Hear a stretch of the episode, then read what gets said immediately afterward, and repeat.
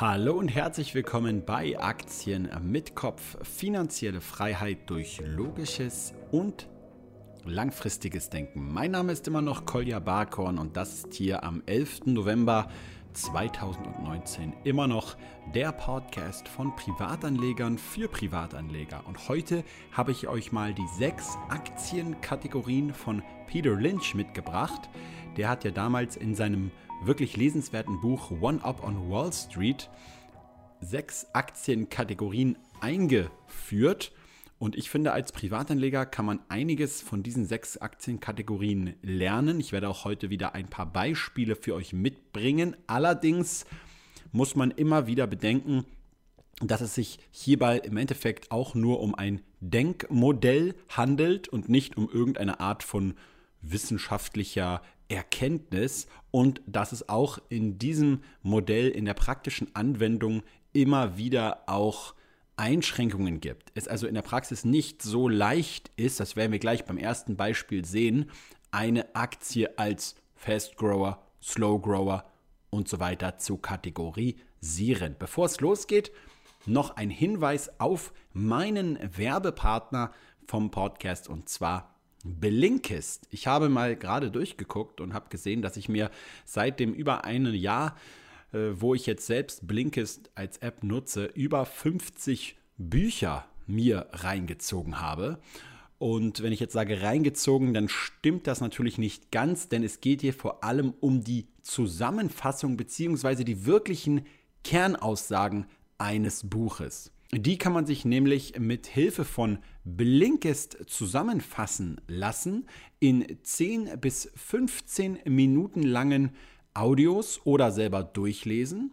Und es gibt hier Sachbücher, Persönlichkeitsentwicklung, Psychologie, Business-Ratgeber, mein Favorit, Autobiografien und Geschichtsbücher.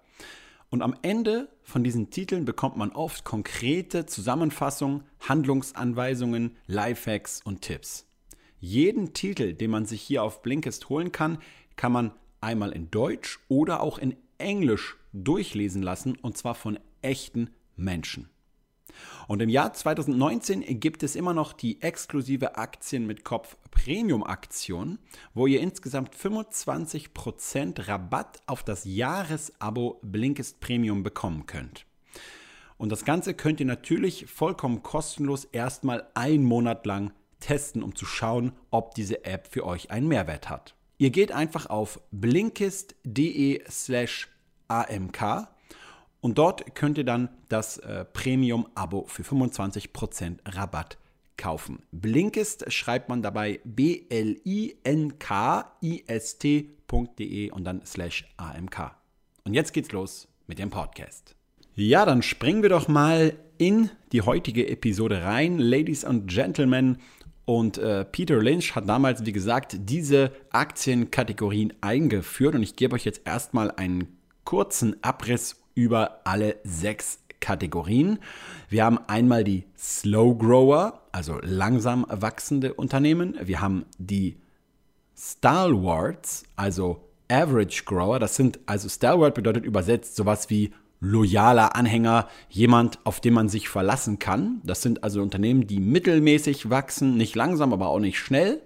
Dann gibt es die Fast Grower, also die Unternehmen, die logischerweise sehr schnell wachsen. Dann gibt es Zykliker, Unternehmen, die also, wenn es eine Rezession gibt, einen Konjunkturabschwung, dann schneller fallen als übliche Unternehmen wie die Stalwarts, aber eben auch schneller wieder steigen können, wenn die Konjunktur wieder anzieht. Also typische Zykliker sind beispielsweise Autowerte oder Energieversorger. Und dann gibt es noch Turnaround-Aktien. Das sind also Unternehmen, die vielleicht auch mal ein zyklisches Unternehmen waren, aber so stark abgestraft wurden, vielleicht in einer Rezession so viele Verluste gemacht haben, dass im Endeffekt die Existenz auf dem Spiel steht. Wo es also hier darum geht, zu überleben, einfach nur allen möglichen Ballast abzuwerfen, auf irgendeine Art und Weise das Geschäftsmodell zu erhalten, um dann zu versuchen, jeden Strohhalm zu greifen, wenn die Konjunktur wieder anzieht und dann wieder nach oben zu kommen. Das sind dann die Turnarounds. Und deswegen interessant laut Lynch, weil wenn sie dann den Turnaround schaffen, sie richtig, richtig stark steigen können. Und dann haben wir am Schluss noch die sogenannten Asset Plays. Asset, ne, Wertanlage, Play heißt ja so viel wie Spiel, das Wertspiel. Hier geht es darum, dass man vielleicht ein Unternehmen findet, welches gewisse Werte hat, die noch nicht gehoben werden konnten. Zum Beispiel, ein ganz klassisches Beispiel, nehmen wir mal ein Unternehmen, was durch äh, die Förderung von Erdöl Geld verdient und beispielsweise im Besitz einer gewissen Lizenz für ein Ölfeld ist, welches sich aber unter den aktuellen Bedingungen, sei es jetzt der Ölpreis oder sei es andere äh, Dinge, noch nicht lohnt, dort zu heben. Das heißt, es ist hier potenziell ein Werttreiber da, der aber jetzt, aus welchem Grund auch immer, noch nicht gehoben werden kann. Andere Beispiele dafür sind Konglomerate, wo beispielsweise einzelne Unternehmen noch integriert sind, die weitaus profitabler als andere Unternehmensbestandteile sind, wo man also hier eventuell Wert heben kann, indem man diese Unternehmen abspaltet und eigenständig an die Börse bringt. Jetzt hast du mal einen kleinen Überblick über die einzelnen Kategorien.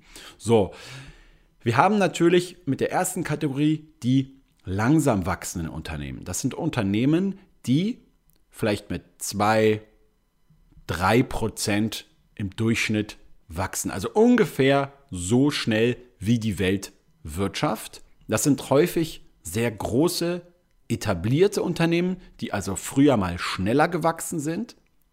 Sie charakterisieren sich dann dazu noch dadurch, dass sie eine hohe Dividendenrendite häufig haben, eine hohe Dividende zahlen. Warum ist ja auch vollkommen klar. Wenn man wenig Wachstumsmöglichkeiten hat, wenn der Markt zum großen Teil gesättigt ist, dann ist es natürlich auch besser, Kapital an die Aktionäre auszuschütten, beziehungsweise Gewinne, statt diese in sinnlose äh, Geschäftsmöglichkeiten zu investieren. Und hier ist schon die Einteilung in der Praxis gar nicht so einfach. Wenn man sich jetzt bestimmte Webseiten anguckt oder auch Beispiele in dem Buch selber von Peter Lynch, dann kommt man zum Beispiel auf Unternehmen wie IBM, wie ATT und so. Und jetzt ist natürlich die erste Herausforderung herauszufinden, sind es Unternehmen, die wirklich nur langsam wachsen oder ist nicht die aktuelle Zeit einfach viel zu komplex und viel zu schnelllebig, als dass man Unternehmen überhaupt so kategorisieren kann? Ich meine, nehmen wir mal ATT als Beispiel. Wir müssen als erstes unterscheiden, ob wir uns das Umsatzwachstum oder das Gewinnwachstum anschauen wollen. In der Regel ist ja das Umsatzwachstum etwas stabiler als das Gewinnwachstum. Und wir haben hier bei ATT ein Unternehmen, welches beispielsweise stärker wächst als jetzt in den letzten Jahren zumindest die Weltwirtschaft. Also ich gebe zu, bis ins Jahr 2014 hinein, was jetzt den Umsatz betrifft, war äh, ATT ein Slow Grower. Aber jetzt zum Beispiel im Jahr 2015 konnten sie den Umsatz aus, auf 146,8 Milliarden Dollar anziehen lassen im Vergleich zum Jahr 2014. Das ist ein Anstieg von 10 Prozent. Und das scheint einfach äh, sich dann auch fortzusetzen. Im Jahr 2016 hat man wieder um 12 Prozent den Umsatz gesteigert auf 163 und dann auf einmal wieder im Jahr 2017 minus 2 Prozent und im Jahr 2018 wieder plus 6 Prozent. Das heißt, man muss also erstmal überlegen, nehme ich den Umsatz oder nehme ich den Gewinn? Der Gewinn beispielsweise ist noch stärker geschwankt. Der ist zum Beispiel von 2013 auf 2014 um 65% eingebrochen, dann wieder um 114% gestiegen, dann wieder ein bisschen um 2% zurückgegangen, dann auf einmal wieder um 126% gestiegen und dann wieder um 34% gefallen. Und daran merkt man also als erstes nicht nur, dass diese Einteilung recht schwierig ist, weil diese Unternehmen halt eben nicht, obwohl sie als Beispiele für Slow Grower angegeben werden, nicht zu diesen regelmäßigen Weltwirtschaftswachstum beziehungsweise äh, die Weltwirtschaftsabschwung, den es ja eigentlich fast nie gibt, mitmachen, sondern dass diese Unternehmen um dieses Weltwirtschaftswachstum quasi sehr, sehr, sehr stark und volatil herumpendeln und dass dieses Unternehmen je nach Betrachtungszeitraum also auch mal von einem Slow Grower zu einem Fast Grower werden können, dann wieder vielleicht zurück zu einem Slow Grower kehren. Ich will hier also einfach nur ein bisschen Bewusstsein dafür schärfen, dass man nicht einmal ein Unternehmen wie AT&T deklariert als Slow Grower und dann irgendwie bis in alle Ewigkeit sagt, okay, ah ja, AT&T ist ja ein Slow Grower. Ich glaube, damit macht man es sich ein bisschen zu einfach. Ja, das ist also die Gefahr, die hier ein bisschen besteht. Und die zweite Gefahr ist auch so ein bisschen, dass man, wenn man jetzt Slow Grower nimmt und manchmal sind auch Stalwarts, die gucken wir uns als nächstes an, beziehungsweise die Zyklika hier ein bisschen in Gefahr, dass man nämlich glaubt, dass es sich aufgrund der schieren Größe solcher Unternehmen wie AT&T, ich meine 170 Millionen, äh, Milliarden Umsatz muss man erstmal schaffen, und äh, dass es sich dabei so um so etablierte und große Unternehmen handelt, also Unternehmen, die sehr lange schon am Markt sind, dass sie im Endeffekt verwechselt werden mit stabilen oder verlässlichen Unternehmen.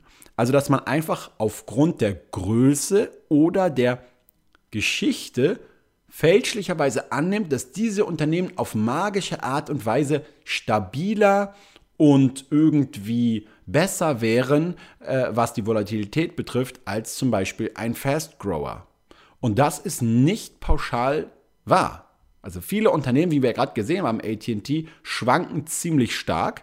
Und IBM ist auch so ein anderes Beispiel. Guckt euch einfach mal den, den Kurs von IBM der letzten Jahre an. Wenn ich mir die Aktie, ich habe sie hier gerade auch vor mir, anschaue, dann sehe ich, okay, IBM ist beispielsweise in den letzten Jahren mal zwischendurch auf fast 170 Euro gewesen, dann aber wieder runtergegangen, innerhalb von äh, anderthalb Jahren auf unter 100. Das heißt, du hast hier vielleicht ein Unternehmen, welches schon unfassbar lange am Markt existiert und welches eine, einen vielleicht auch sehr guten Ruf hat und, und einfach, äh, ja, verlässlich über die Jahre Dividenden gezahlt hat, aber du solltest das niemals irgendwie mit einer Anleihe verwechseln, weil wenn ich mir gewisse Anleihen von IBM beispielsweise über deren Aktienkurs lege, dann sehe ich, dass der Kurs einfach sehr stark schwankt. Also bisschen aufpassen bei diesen Unternehmen. Nur weil sie lange am Markt sind oder besonders groß sind, heißt es nicht, dass sie nicht im Wert auch stark schwanken können. Ich meine, wenn General Electric nicht auch das beste Beispiel ist, dann weiß ich nicht, was sonst noch besser sein soll. Okay, dann gehen wir jetzt mal von den Slow Growern hin zu den Stalwarts. Ich sage jetzt einfach mal Average Grower. Das sind wiederum Unternehmen, die ein bisschen mehr wachsen nämlich um 6 bis 12 Prozent. Die haben eine etwas stetigere, dafür aber häufig niedrigere Dividendenrendite als jetzt zum Beispiel diese langsam wachsenden Unternehmen. Einfach aufgrund dessen, dass sie in der Regel starke und tiefe Burggräben haben und etablierte Marken, in die sie auch immer wieder neu investieren können, neue Produkte an den Markt bringen können, die wiederum auch für stärkeres Wachstum sorgen oder beispielsweise vermehrt auch in anderen Ländern, in anderen Regionen ihre Marken etablieren können. Und dazu sind natürlich hohe Investitionen notwendig. Wenn jetzt ein Unternehmen, was zum Beispiel größtenteils in den USA und Europa groß ist, in den Schwellenländern oder in Asien stärker wachsen will, dann ist in der Regel auch enorme, äh, ein enormer Kostenapparat, der so ein Wachstum mit sich bringt, wo man viel in dieses Wachstum investieren muss.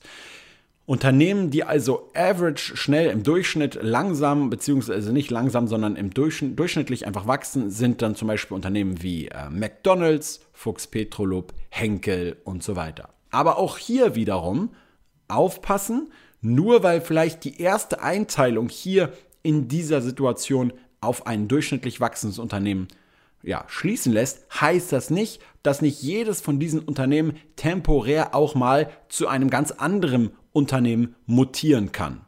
Also dass zum Beispiel McDonald's auf einmal aufgrund von technologischer Innovation äh, zu einem Fast Grower werden kann und dann zwischendurch wieder zu einem Average Grower. Der größte Fehler, den man bei diesen Unternehmen machen kann, ist meiner Meinung nach, dass man sich in die Burggräben von diesen Unternehmen zu sehr verliebt. Gerade wenn wir jetzt zum Beispiel McDonald's uns äh, anschauen, das ist ja ein Unternehmen mit einer absolut genialen Markenbekanntheit. Jeder kennt im Endeffekt diese goldenen Bögen, die das M im Logo bilden und auf den McDonald's-Läden. Und hier kann es halt eben passieren, dass man diese Unternehmen einfach zu teuer einkauft, nach dem Motto, ja, gegessen wird halt immer und McDonald's ist einfach ein langjähriges, stabiles Unternehmen und deswegen, egal zu welchem Preis es zu haben ist, ich schlag hier zu. Und ich persönlich, ich mache es hier bei diesen Unternehmen so, dass ich einfach schaue, sind die aktuellen Wachstumserwartungen schon im Kurs eingepreist? Und äh, ein Beispiel, was ich ja auch bei YouTube ähm, letztens gebracht habe, ist Starbucks. Hier war es einfach so, wir haben insgesamt eine Branche, die zwar relativ stabil ist und die auch leicht wächst. Und wir haben auch mit Starbucks ein Unternehmen, was schneller als der Branchendurchschnitt wächst.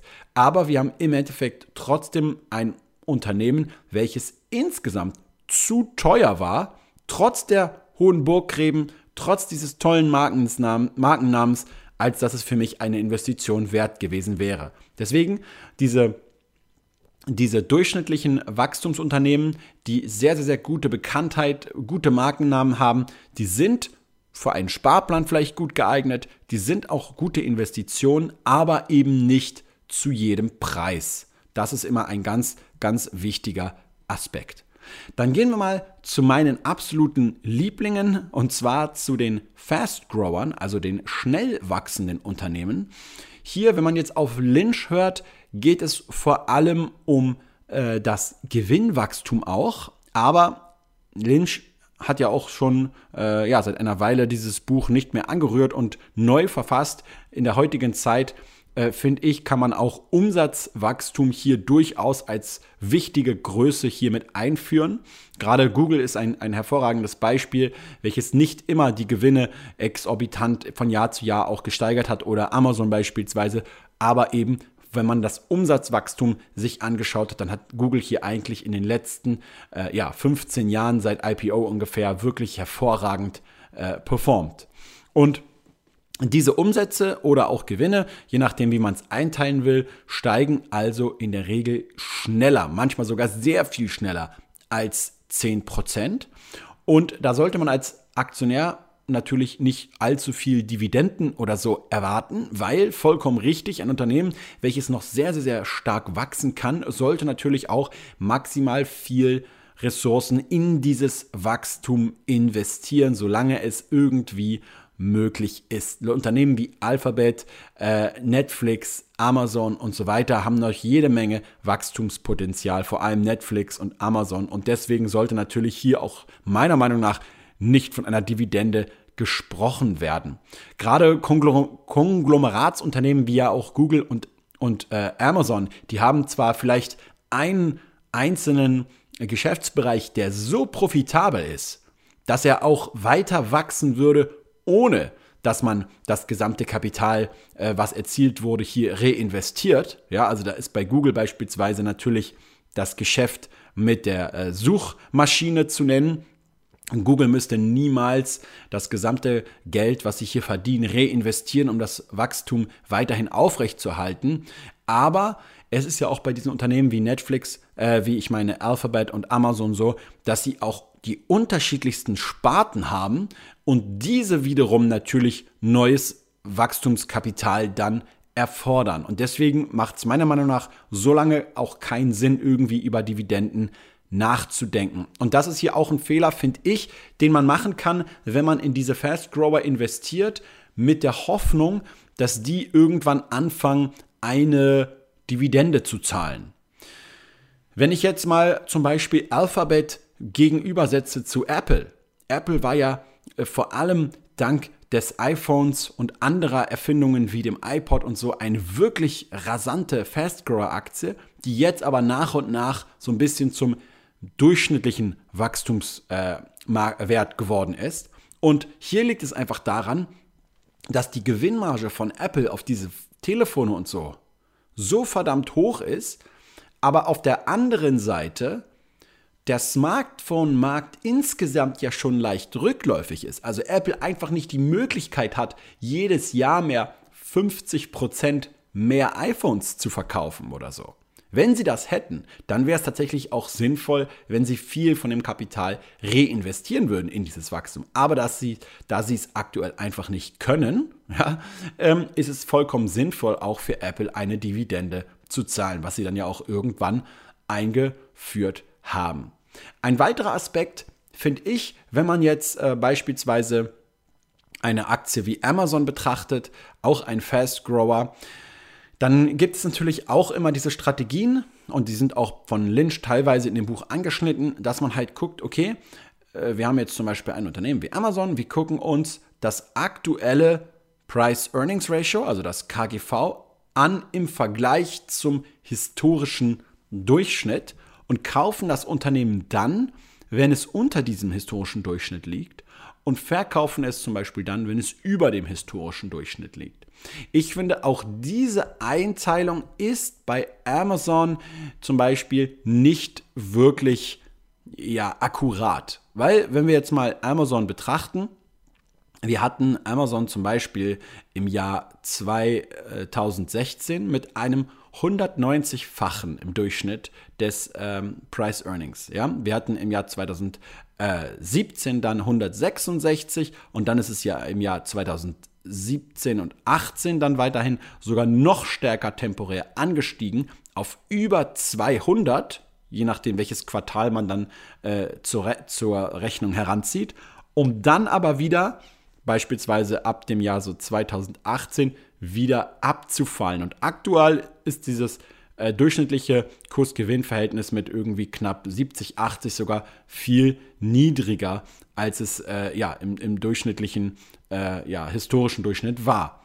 Aber schaut man sich jetzt als Beispiel die Amazon-Aktie an, dann sehen wir, dass dieser durchschnittliche, ähm, das durchschnittliche KGV eigentlich für das Wachstum des, des Unternehmens insgesamt keine so hohe Rolle gespielt hat. Also 2016 ist die Aktie gestiegen und 2018 ist die Aktie auch nochmal sehr stark gestiegen. Das heißt, abgesehen vom Ende dann von 2018, dazu komme ich gleich noch. Aber ich will nur sagen, es ist auch nicht so einfach, ein Wachstumsunternehmen einfach nur anhand von diesen Kriterien, nämlich äh, ist es jetzt über dem Durchschnitt oder unter dem Durchschnitt äh, zu bewerten und, und dann zu kaufen. Und der Punkt ist einfach der, da einfach niemand ja heutzutage weiß, wie groß der Markt insgesamt hier noch werden kann. Es gibt zwar immer diese ganzen Analystenschätzungen, die sagen, ja, ja, der TV-Markt wird im Jahr 2037 so und so groß und der Streaming-Markt wird so und so groß,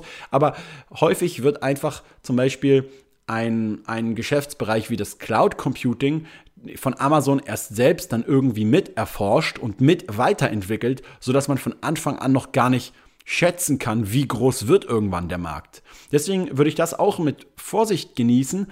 Und einen großen Fehler, den man bei Wachstumsunternehmen natürlich immer machen kann, ist, dass man ähm, hier kauft, wenn das Wachstum sich verlangsamt. Und das ist natürlich auch der, der, das größte Risiko fast von Wachstumsunternehmen, dass wenn Sie in Ihrem Wachstum mal nachlassen, Sie in der Regel von der Börse sehr stark abgestraft werden. Und das ist meiner Meinung nach immer genau der perfekte Einstiegszeitpunkt, solange sich an der fundamentalen Analyse, die man selber angestellt hat, sich nichts verändert. Und das ist bei mir, wenn ich mir Netflix aktuell anschaue, zum Beispiel der Fall. Netflix ist ja ein Unternehmen, hat eine hervorragende äh, Performance in den letzten 20 Jahren äh, hier gebracht und ich glaube, 20 Jahre sind sie noch nicht ganz an der Börse, aber die gibt es schon ziemlich lange. Und jetzt waren immer wieder mal äh, ja, solche Quartale, wo auf einmal das Nutzerwachstum, also das Neukundenwachstum zurückgegangen ist. Ähm, es ist also nicht mehr so stark gestiegen wie davor. Und in der Regel wird das von der Börse dann sehr stark abgestraft. Zum Beispiel, dass ähm, ja auch dann gesagt wird, es kommen jetzt die neuen Konkurrenten und die werden auch alle in Streaming investieren. Und dann äh, ist Netflix nicht mehr so eine attraktive Aktie und dann fällt sie. Und äh, fällt dann meistens ziemlich schnell auch mal um 20% oder sogar manchmal auch um 25%. Im letzten Mal war das bei Netflix dann so, dass die Aktie um circa 19 bis 20% gefallen ist. Und das ist jetzt bei mir so ein Unternehmen, wo ich sage, okay, jetzt wird es wieder interessant zu kaufen, weil ich glaube, dass der Markt hier immer vergisst, dass nur weil es Wachstum sich mal verlangsamt, das nicht bedeutet, dass es von jetzt an bis in alle Ewigkeiten immer langsamer wird, sondern dass es genauso auch wieder dazu kommen kann, dass das Wachstum sich wieder beschleunigt. Und das werden wir definitiv bei Netflix noch sehen. Deswegen für mich persönlich Netflix aktuell eine Aktie, die zwar zu dem Preis von 262 Euro wie heute noch nicht äh, einfach aus Gründen von Margin of Safety ja, ähm, kaufbar ist. Ich, ich finde, man kann sie jetzt schon kaufen, wenn man eine gewisse Grundrendite ähm, als zufriedenstellend findet von 10%.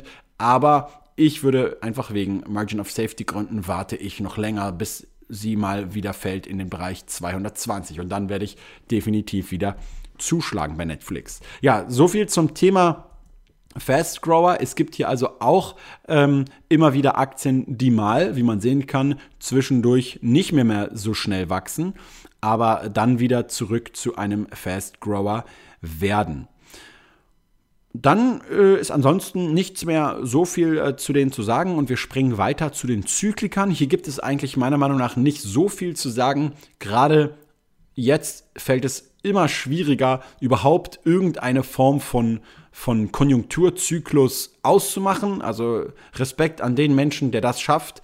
Äh, die, die Zentralbankzinsen und so weiter, die haben einen so hohen Einfluss mittlerweile auf, auf das, äh, wie, die, wie die Wirtschaft äh, sich noch aufrecht erhält oder wie sie dann äh, im Zweifel auch ähm, ja, fallen kann, dass es wirklich schwer fällt, hier einen wirklich sauberen Konjunkturzyklus von irgendwie acht Jahren oder so auszumachen.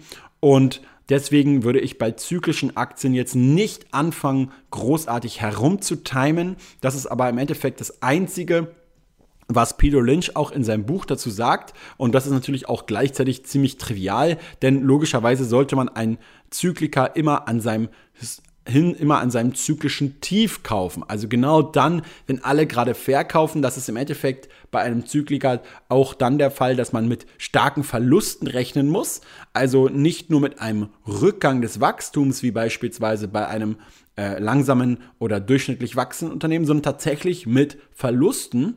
Und äh, dass man natürlich dann wirklich hart sein muss und diese Unternehmen genau an diesem äh, Zeitpunkt dann eben auch hält oder sogar nachkauft beziehungsweise ein Erstkauf tätigt. Und hier kann ich nur sagen, das sind in der Regel auch Unternehmen, wo in dem Moment, wo ich einen Unternehmenskauf äh, mache, mein Bauchgefühl absolut das Gegenteil sagt, wohingegen es bei Wachstumsunternehmen äh, mir ziemlich einfach fällt zu kaufen und auch zu halten, wenn, wenn das Wachstum sich mal verlangsamt, ist es natürlich immer bei einem Zykliker so, dass man sehr, sehr, sehr ja, mehr, sehr viel mehr Angst hat, weil ein Unternehmen, was Verluste schreibt, hat natürlich immer äh, ja, das Problem, dass äh, es auch langfristig ums um Überleben gehen kann für dieses Unternehmen.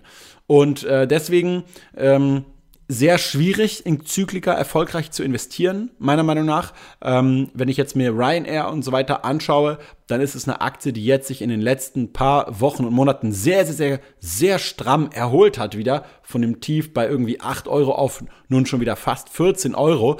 Aber man muss bei diesen Unternehmen eine gewisse Leidensfähigkeit und eine gewisse Ausdauer mitbringen und ähm, Deswegen, ich persönlich, ich investiere, abgesehen von einigen Beispielen, nicht so gerne in Zyklika. Und eine andere Sache, die man auch wirklich äh, aufpassen muss, die äh, beschreibt auch Lynch in seinem Buch, ist, dass man einen Zyklika niemals verwechselt mit einem Stalwart, weil häufig sind beide Arten von Unternehmen im selben Index als Blue Chip beispielsweise gelistet und man sie haben aber ganz andere Preisveränderungen über die Konjunkturzyklen und deswegen sollte man diese nicht verwechseln. Aber es ist auch gar nicht so einfach, ein zyklisches Unternehmen auszumachen. Es ist nämlich einfach so, und das ist ja auch im Wandel der Wirtschaft das Interessante und Spannende am Aktienmarkt, dass sich viele Unternehmen, nehmen wir mal jetzt, hatten wir neulich auch im Livestream, die Autoindustrie ja in ihrem kompletten Geschäftsmodell wandeln und wandeln müssen sogar. Und wenn ein Unternehmen wie jetzt VW, was ja immer mehr in diesen Service-Sektor wechseln will, laut eigener Aussage, dass dieses Unternehmen natürlich auch im Geschäftsmodell langfristig sich umändern kann und somit auch beispielsweise nicht mehr so zyklisch ist, sondern dann in einen anderen äh, ja, Sektor wechseln kann, was die Kategorisierung der Aktie angeht. Und dann haben wir ähm, noch zwei weitere Kategorien. Das sind einmal die Turnarounds. Hier habe ich von alle Aktien ein spannendes Beispiel mir geklaut. Die haben das nämlich auch äh, mal in ihrem Blog erklärt anhand eines Artikels. Und ein Turnaround ist im Endeffekt eine Aktie, die so schlecht dasteht, dass das Überleben akut gefährdet ist. Ähm, und hier haben sie das Beispiel gebracht, dass es äh, im Jahr 2009, als alle Aktien ganz weit unten waren, ähm, man äh, vier Aktien hatte im DAX, die für unter 1 Euro im Kurs gekauft werden konnten. Und das war Pro7 Sat1, Infineon, Drillisch und Hypo Real Estate. Und wenn man jede von diesen vier Aktien äh, für 1000 Euro gekauft hätte, also nur für 4000 Euro, dann hätte man heute äh, schon einen Wert von an die 100.000 Euro, also ja, 25-facht ungefähr das Kapital. Und das Ganze, obwohl die Hypo Real Estate pleite gegangen ist. Das heißt, allein diese drei anderen Aktien haben für einen so enormen Anstieg gesorgt. Und das ist halt eben genau der Punkt, eine, eine Aktie, gerade in auch noch einem konjunkturellen Down- äh, Zyklus. Ja, gerade dann, wenn die Wirtschaft sowieso schon schlecht steht und man dann ein, zwei Unternehmen hat, was nochmal besonders stark vom Überleben bedroht ist, dann ist es natürlich auch so, dass wenn diese Unternehmen es schaffen zu, zu überleben, dann wieder rasant steigen, was ja auch Pro7 und Infineon dann auch geschafft haben. Erkenntnis davon, laut aller Aktien, ist eben, dass man streut, und da kann ich nur zustimmen, dass man also nicht sein gesamtes Vermögen, das sowieso nicht, aber ähm, ein Großteil eines Vermögens irgendwie auf eine Turnaround-Aktie setzt, sondern dass man sich unterschiedliche Beispiele heraussucht, weil man ja nie weiß, welches Unternehmen wird es tatsächlich machen und gibt es vielleicht ein, zwei, die komplett pleite gehen. Also vor allem bei diesen Turnaround-Sachen, wenn man spekulativer anlegen will und Turnaround-Aktien sind sowieso generell spekulativer als beispielsweise ein durchschnittlich wachsendes Unternehmen, dann sollte man auf jeden Fall eine gewisse Streuung hier mit dabei haben. Und dann gibt es schlussendlich nur noch das Asset Play. Hier sind also Unternehmen, wie ich es ja auch schon anfangs geschildert habe, Grundstücke, Marken, Unternehmen, ähm, die einfach auf irgendeine Art und Weise noch auf diesen äh, Wertgegenständen oder Patenten sitzen, die man noch nicht jetzt zur vollen Gänze oder vielleicht sogar noch gar nicht heben kann. Ich habe ja auch ein Unternehmen im äh, Depot, welches ich als solches kategorisiere. Und zwar ist das die äh, Vivorian AG, ehemals ProBiodrug. Das ist ein sehr kleines deutsches Unternehmen aus dem Pharmabereich. Und dieses Unternehmen forscht und entwickelt äh, vor allem Medikamente mit dem Ziel, die Krankheit Alzheimer äh, schon wesentlich früher zu behandeln. Es ist ja aktuell so, dass es keine Heilung für, für Alzheimer äh, gibt und dass es aber gleichzeitig eine Krankheit ist, die sehr, sehr, sehr stark äh, zunimmt. Es gibt sogar einige Wissenschaftler und, und, äh, und Leute in diesem Bereich, die sagen, dass irgendwann Alzheimer ähm, Krebs als Zivilisationskrankheit Number One oder Number Two irgendwann ablösen wird. Ja, da braucht man sich jetzt auch gar nicht in irgendwelchen äh, Prognosen oder so verstricken. Der Punkt ist nur der, dass ähm, Vivorian schon einige Patente besitzt im Bereich von Alzheimer, wo sich jetzt abzeichnen zu Beginn, also wo sich jetzt tatsächlich abzeichnet, dass diese Patente für sie sehr wertvoll im Krebs Bereich werden könnten und vor allem sehr wertvoll sein könnten für andere Pharmaunternehmen. Und das ist also die Möglichkeit, okay, ein Unternehmen, welches äh, vielleicht gar nicht irgendwann mal am Anfang gestartet ist, um im Krebsbereich ähm, äh, die Forschung und die Medikamente voranzutreiben, aber dann einfach aufgrund der Entwicklung für andere Unternehmen so interessant wird, dass sich hier vielleicht ein enormes Wachstumspotenzial noch in der Aktie versteckt. Das ist nur ein, und ich gebe zu, sehr, sehr, sehr risikoreiches Beispiel für, ähm, für eine, äh, eine Asset Play. Es gibt auch unterschiedliche Beispiele. Ähm, ich habe es ja auch gerade schon gesagt, äh, Fiat Chrysler ist hier zu nennen mit Abspaltung von, von Ferrari oder auch ähm, andere Unternehmen. Vielleicht bist du beispielsweise äh, sehr, sehr, sehr stark in ThyssenKrupp äh, investiert oder du ähm, denkst darüber nach zu investieren, weil du denkst, okay, wenn hier einige Unternehmen abgespalten werden von ThyssenKrupp, dann könnte das ein enormer Werttreiber für dich sein. Aber wie gesagt, man muss hier extrem aufpassen, sowohl bei Turnarounds als auch bei Asset Plays. Das sind wirklich spekulativere Geschichten, als wenn man jetzt einfach in einen Average Grower investiert. Grundsätzlich, ja, ich mag diese Aktienkategorien auch im Jahr 2019 noch. Sie helfen einfach einen fundamentalen Überblick über eine Branche oder eine Aktie zu bekommen und zu lernen, wie diese Aktie sich am Aktienmarkt bewegt, wie schnell sie nach unten fallen, aber auch nach oben steigen kann.